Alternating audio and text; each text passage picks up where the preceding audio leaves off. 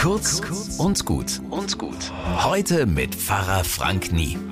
Ich bin mal gespannt, wenn ich die Zeitung aufschlag, was für ein Unglück mir da heute berichtet wird. Explodierende E-Zigaretten, Autofahrer verliert Kontrolle, Wildschwein verwüstet Schrebergarten. Manchmal wird mir das zu viel und ich schaue gar nicht mehr rein. All diese Meldungen, die haben eins gemeinsam. Es gibt Risiken, auf die wir uns täglich einlassen. Unser Leben ist lebensgefährlich. Bei uns längst nicht so wie in der Ukraine oder der Sahelzone oder beim Hai-Beobachtungstauchgang. Aber immerhin, auch in Klein- und Großgescheit, reicht es zur Lebensgefahr. Trübes Thema am Morgen? Ja. Aber es hat auch eine helle Seite.